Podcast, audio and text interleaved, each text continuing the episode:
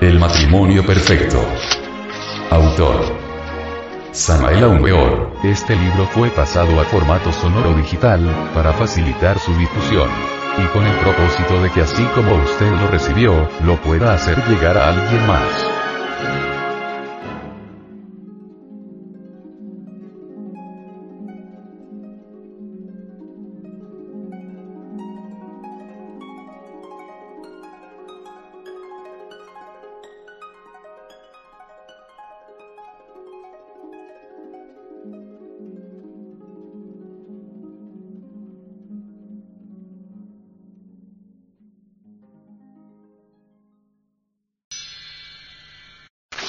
Capítulo 25.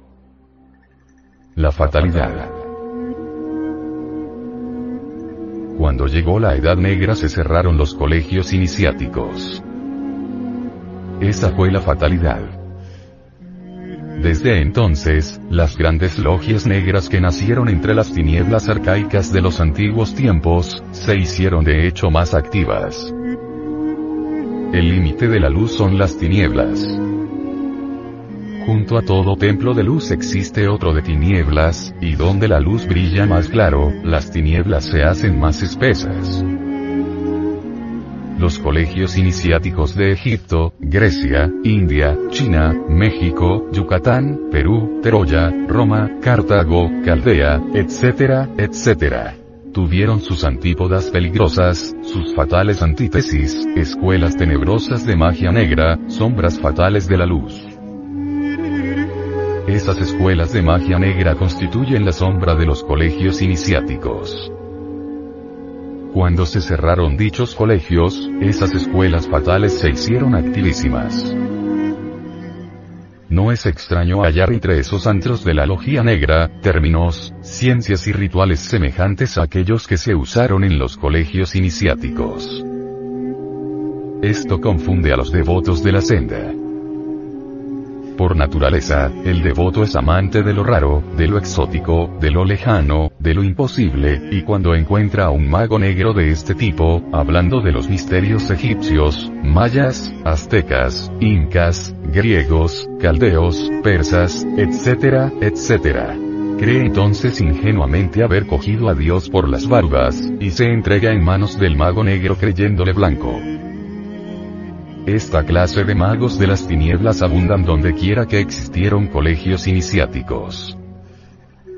Ellos son la antítesis de esos colegios y hablan como maestros, presumiendo siempre de iniciados de dichos colegios. Nunca dicen nada que pueda despertar sospechas. Se muestran bondadosos y humildes, defienden el bien y la verdad, asumen poses tremendamente místicas, etc. En semejantes condiciones es claro que el devoto ingenuo e inexperto abandona la senda del filo de la navaja y se entrega de lleno en manos de esos lobos vestidos con piel de oveja.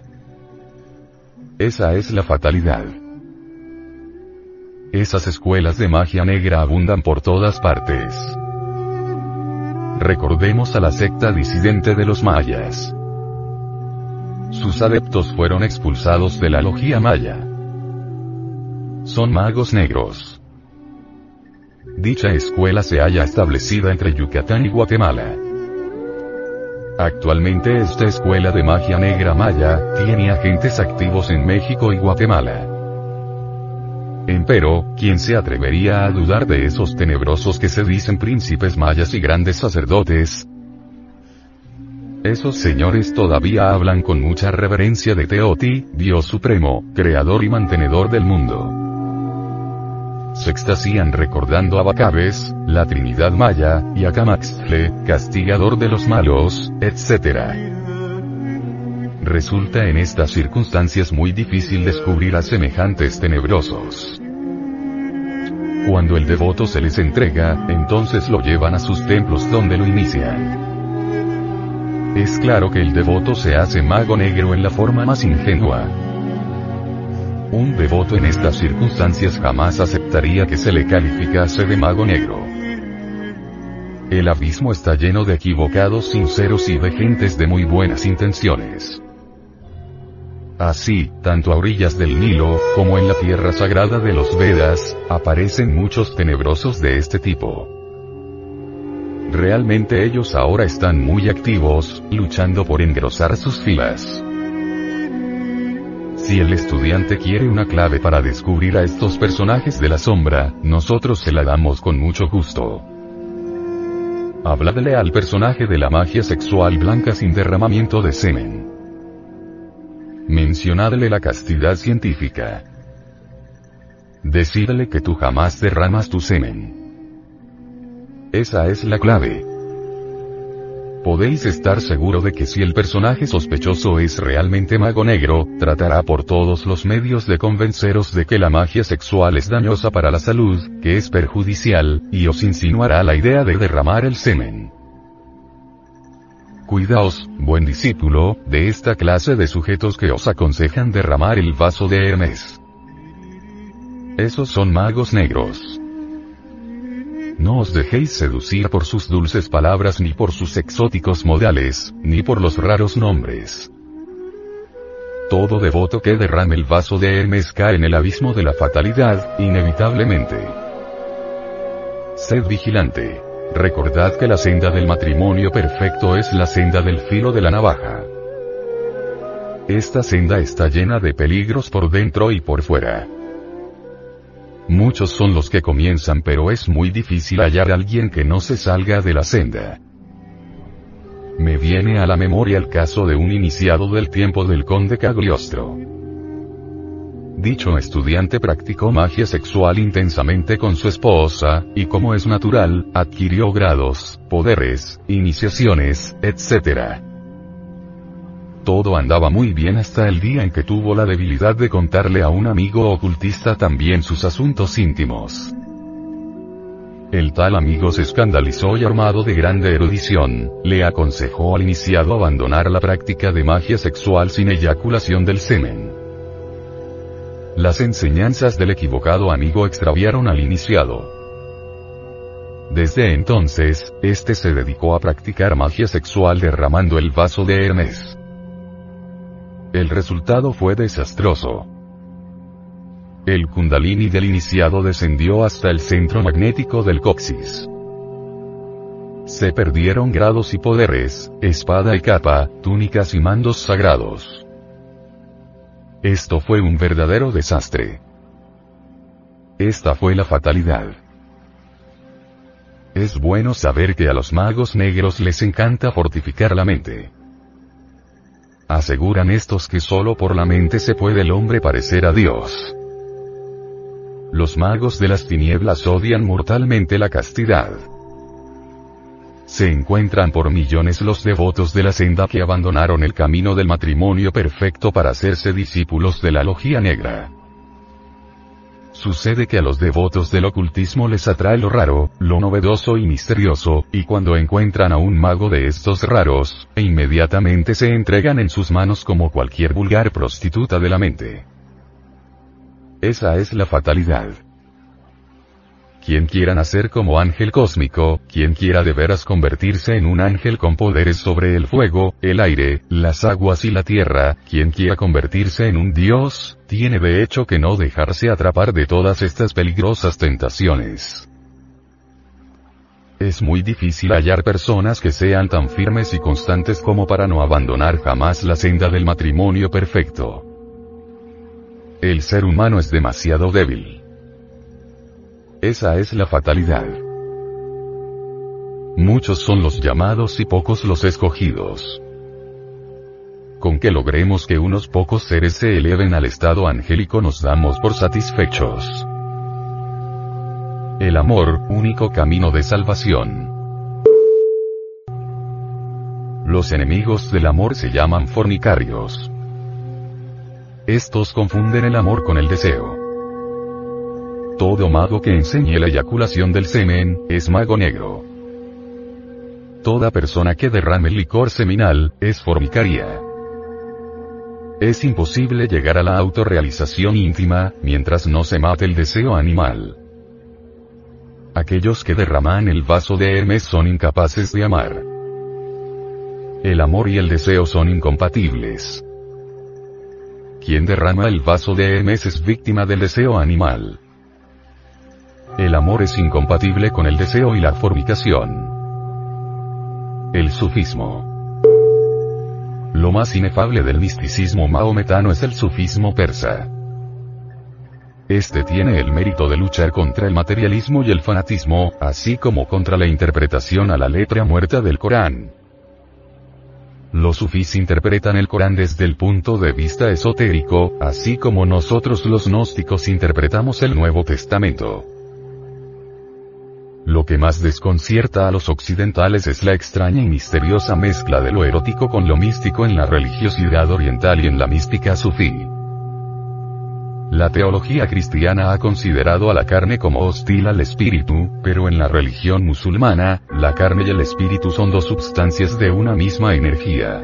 Dos substancias que se deben ayudar mutuamente. Esto solo lo entienden los que practican magia sexual positiva. En Oriente, la religión, la ciencia, el arte y la filosofía son enseñadas con lenguaje erótico y exquisitamente sexual. Mahoma se enamoró de Dios, dicen los místicos árabes. Escoge para ti nueva esposa cada primavera del nuevo año, porque el calendario del último año no es bueno, dice un poeta y filósofo persa. Quienes hayan estudiado cuidadosamente el cantar de los cantares, del sabio Salomón, encontrarán esa delicada mezcla de lo místico con lo erótico que tanto escandaliza a los infrasexuales. La religión verdadera no puede renunciar a lo erótico porque sería su muerte. Muchos mitos y leyendas antiguas se fundamentan en lo erótico. El amor y la muerte constituyen, de hecho, la base de toda auténtica religión.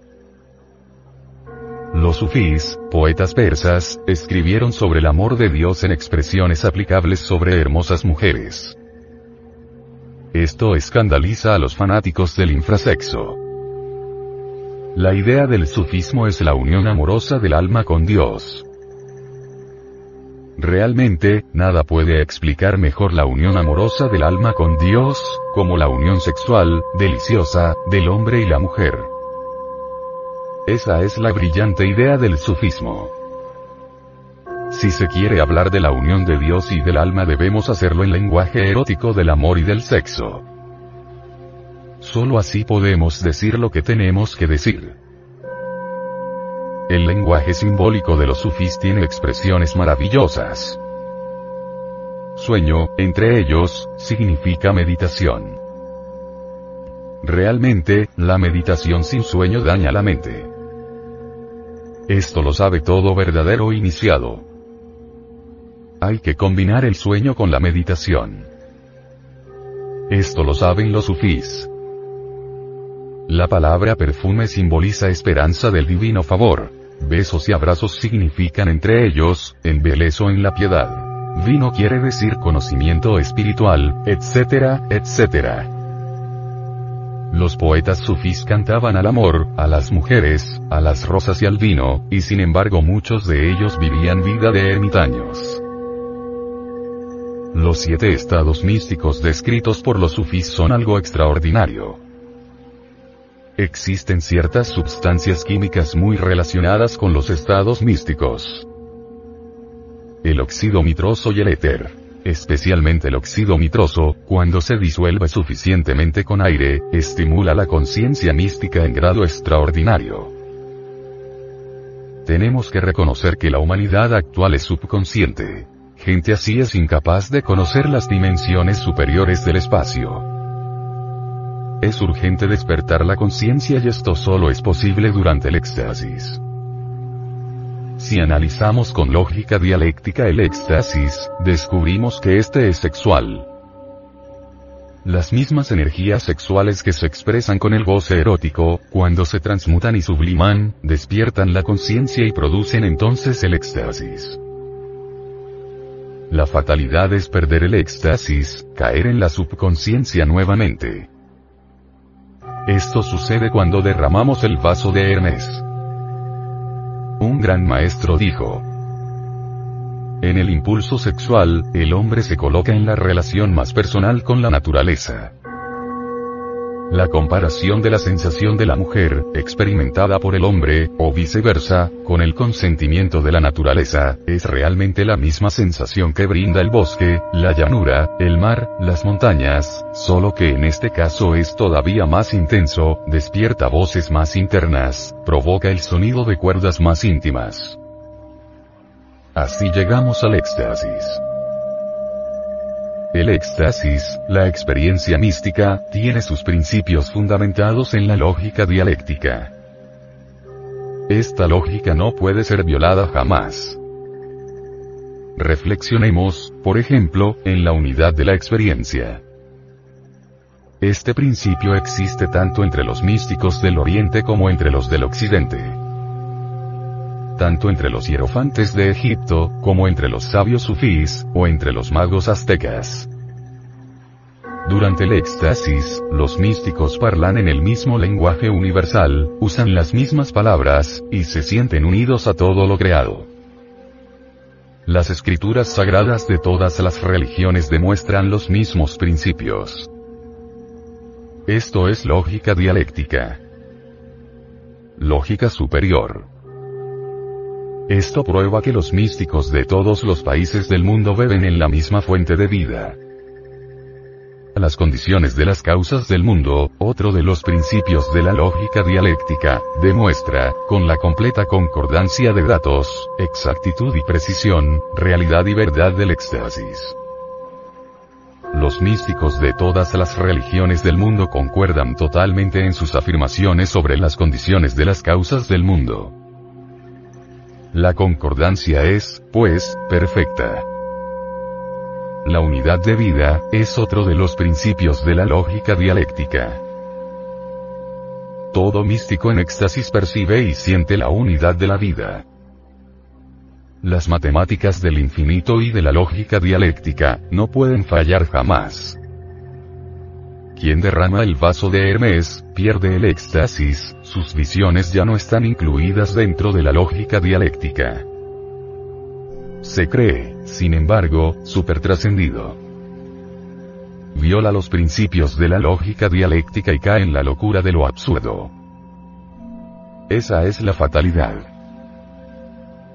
Todo estudiante gnóstico debe alejarse del tantrismo negro y de aquellos que enseñan magia sexual negra, si no quiere caer en el abismo de la fatalidad.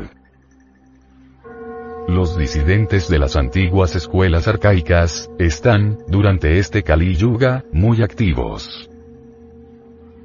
Los magos negros están haciendo, por esta época, una tremenda campaña, con el propósito de imponer el falso conocimiento en la época que está comenzando. Ellos quieren el triunfo de la logía negra. Infrasexo en la yoga. Las siete escuelas de yoga son arcaicas y grandiosas, pero no podían escapar a los fines tenebrosos. Actualmente existen muchos infrasexuales que buscan prosélitos y forman escuelas de yoga. Esos individuos odian mortalmente la senda del matrimonio perfecto. Aborrecen la magia sexual blanca. Algunos de ellos enseñan tantrismo negro. Esa es la fatalidad.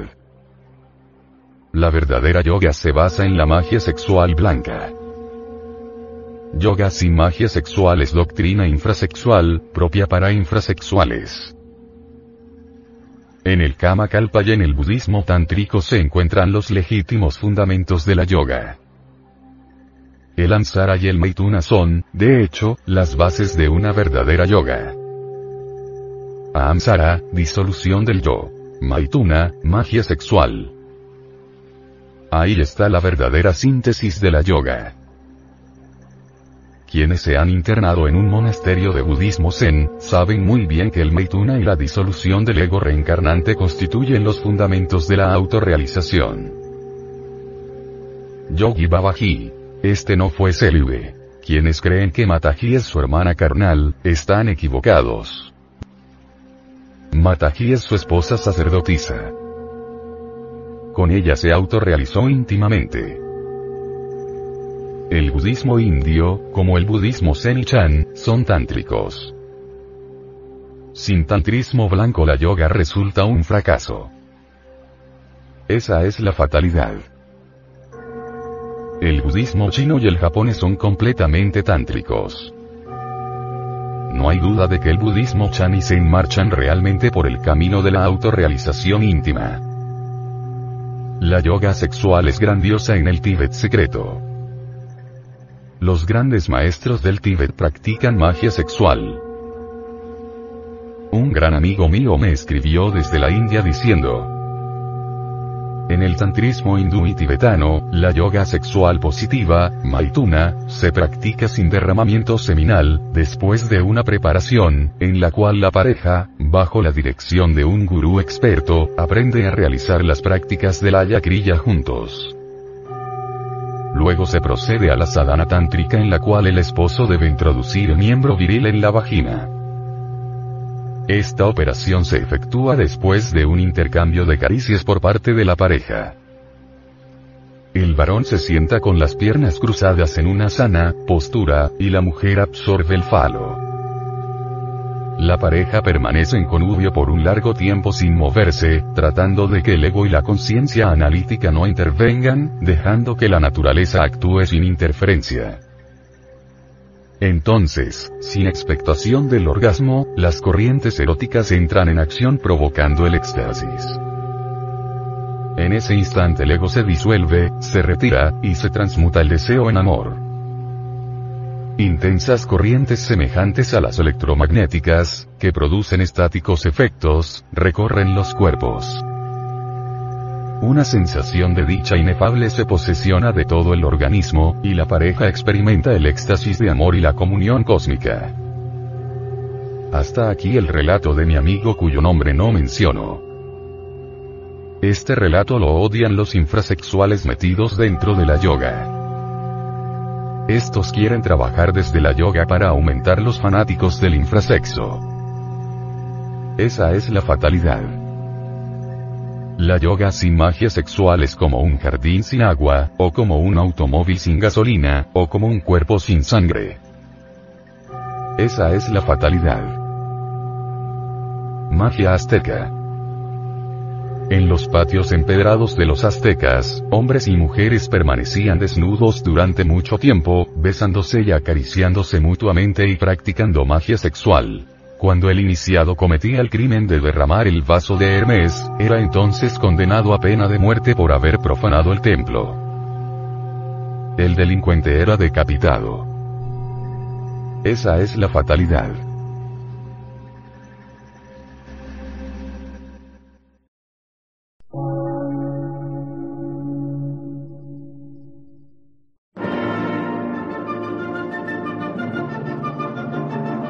Emisora, gnóstica, transmundial. Por una nueva civilización y una nueva cultura, sobre la faz de la Tierra.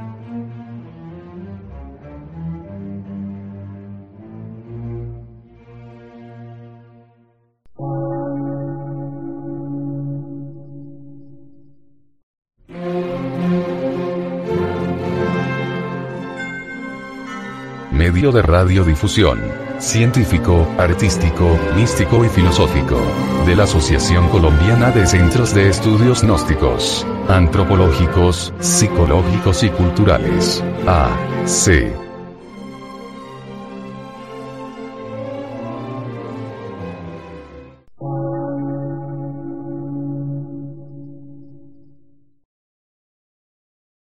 Lectura en movimiento. Difusión sin fronteras.